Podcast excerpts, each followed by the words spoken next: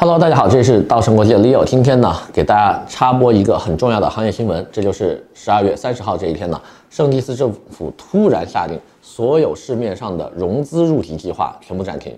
也就是说，过去的加勒比五国当中，圣蒂斯、圣卢西亚、多米尼克、安提瓜、巴布达和格林纳达这五个国家当中，最最最便宜的这一支圣蒂斯成为过去式了。那么，过去我们有好几期的节目。单独点评了加勒比五国他们的护照对比、他们的入籍法案的对比以及他们每个国家的详细情况。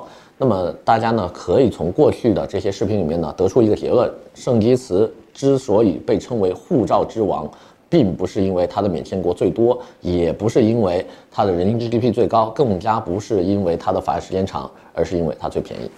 那么这一次法案带给这个圣蒂斯的伤害呢，应该是非常大的，因为这样一下子的话，它最便宜的一个核心优势啊，就一下丢失了。那么今天呢，好好给大家解读一下剩下的这些方案跟过去的方案都有什么样的一些区别，以及有没有替代的产品。那么希望大家呢可以继续关注我们的节目，点赞、关注、转发。Hello，大家好。那么今天呢，给大家说一下最近圣基茨政府的这个辩证哈，就是说融资类为什么它突然间取消了，按下了暂停键。呃，那么今天呢，好好给大家分析一下，它后面可能还会对我们有些什么样的影响，以及替代的产品有哪些。呃，在节目开始之前啊，希望大家一定要记住一个网站，就圣基茨政府啊移民局的官网是三 w 点 ciu 点 kn。注意啊，很多人在网上，特别是用百度跟谷歌搜索系统，一搜索这个什么，呃，Saint Kitts and Nevis 的这个什么 Immigration Official Site 或者是什么之类的，打这类关键字出来的全是中介的广告，有可能不是中国中介，就海外律师楼啊，海外这种生离死移民公司的广告，他们会把他们的网站做得非常像官网，哈哈，把一些政府 logo 啊，还有包括 CIU 的这个呃大的这个标签啊贴在上面。让你误认为这是一个圣蒂斯移民局官网，但其实不是的哈。呃，真正的官网只有一个。那么去它的官网上的话呢，你可以找到很多有用的信息。首先的话呢，这里有非常全面的圣蒂斯的介绍，也有当地的视频啊，告诉你这个投资移民计划是什么样的一个计划，也有它的这个 brochure，就是呃一个。类类似一个宣传手册的 PDF 版本的下载，你也可以在上面看到很多有用的信息。那么最关键的呢，就是它的第二页有所有的这个 investment program 的这个 option，也就是说所有投资类别计划的这个分类。那么这个上面有的呢，都是我们可以做的；没有的，建议大家就不要去考虑了。市场上有很多变着花样来。玩它政策的，那么不建议选择了啊，特别是融资类，以后你们再听到谁跟你说圣蒂斯融资，想都不用想，拜拜，对吧？因为这个东西已经，呃，没有办法再继续了。那么说一下现有的几个政策为什么没有以前的好。首先呢，SGF 也就是我们常说的这个 Sustainable Growth Fund 啊，可持续发展基金，这个项目呢。已经有差不多十年的光景了，过去一直没有人做，为什么呀？因为你捐的太多了呀，你捐献十五万美金呢，你可以想象一下，并且的话，这还只是单一申请人的价格，一旦你要加配偶，瞬间加三万五，还是两万五来着？大家回去看一下那个网站哈，并且的话呢，一个个人申请人还要加一个七千五的备料费，再加一个两百五的什么护照工本费等等，所以一个家庭办下来的话，随随便便就超二十万了。这是为什么？在过去，很少有人会选择国家可持续发展基金，因为你什么都拿不到，捐献二十万，对吧？那这个我我还不如做个希腊呢，我再加五万块钱，我就可以去希腊买个房了。那么再往下看呢，就是它的房地产类项目。房地产类项目的话呢，叫做 Real Estate Development，里面有两个分支。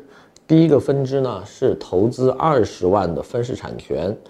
持有七年啊，那么这个是过去四十万的一个变种，还有一个呢，就是原始的四十万买个房啊一套，然后持有五年。那么这两个方案的话呢，都是限定了最低的房产投资标准，但是呢，这个金额并不能保证你移民。为什么？因为它只是投资的金额，你还要加上，比如说单一申请人额外的三万五的政府申请费，还有一个七千五的背景调查费。也就是说，即便你一个人啊，谁？家里谁都不带啊，不带老婆孩子，你一个人做，如果做任何的一个房地产类，最便宜你也得二十四万两千五美金，对吧？如果你要做一个独立房房产独立产权的话，就是四十四万两千五美金。那么最后呢，还有一个叫 private home sale，就本地人直接卖房子给你，不走开发商了，就直接跟本地人买也是可以的啊。最低金额也是四十万啊，自住房。所以的话呢，过去胜利次一直没有太多人去走这几个项目，是因为我们回忆一下，圣基斯的融资金额是多少？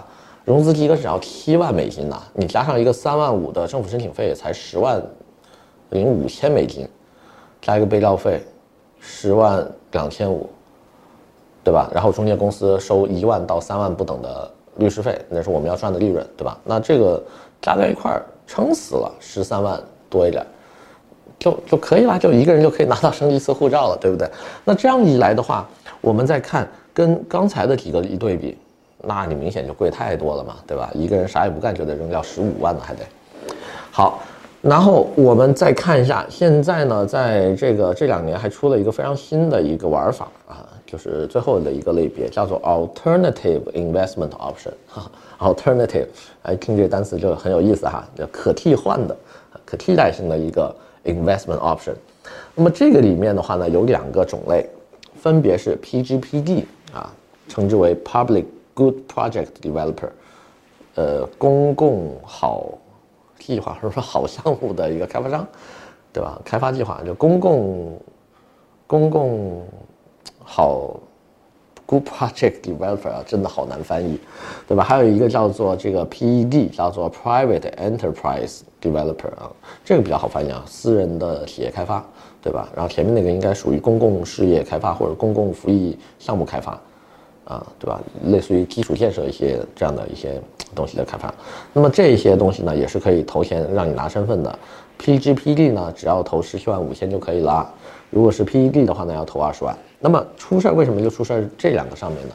因为这两个项目出来之后，有大量的开发商开始在当地做什么运动啊？圈地运动，就是我自己没钱投，我自己也也没钱盖基础建设嘛，我要等海外投资人的钱到了我再盖。但是呢，项目我先拿了，我先立项，我先去圈地。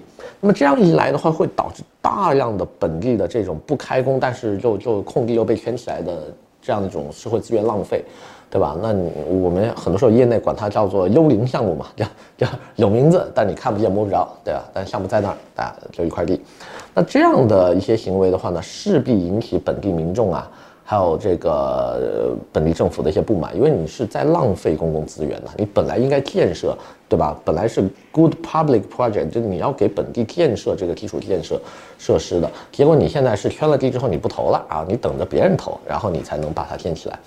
那么这样一来的话呢，呃，引起了，特别是现在马上要改选了嘛，就是内阁的一些辩论呐，几个党派之间也在议论，是不是先把这些廉价的项目先停掉，对吧？然后保留最原始的几个，啊，这种至少呢，我能保证来的人都是，对吧？都是富商啊，有钱的这些人能投得起四十万或者二十万的这些人过来，而不是说我几万块钱美金就把我的护照就随便卖给啊天下普罗大众了。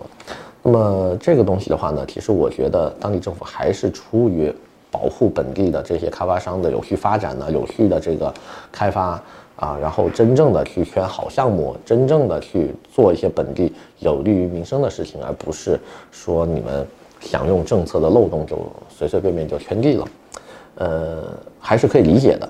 那么，至于它有哪一些可以替代的方案，或者是有没有更好的选择呢？剩下的四个加勒比国家当中，是不是还有比它更便宜又好的项目呢？我们下期再慢慢给大家介绍。谢谢。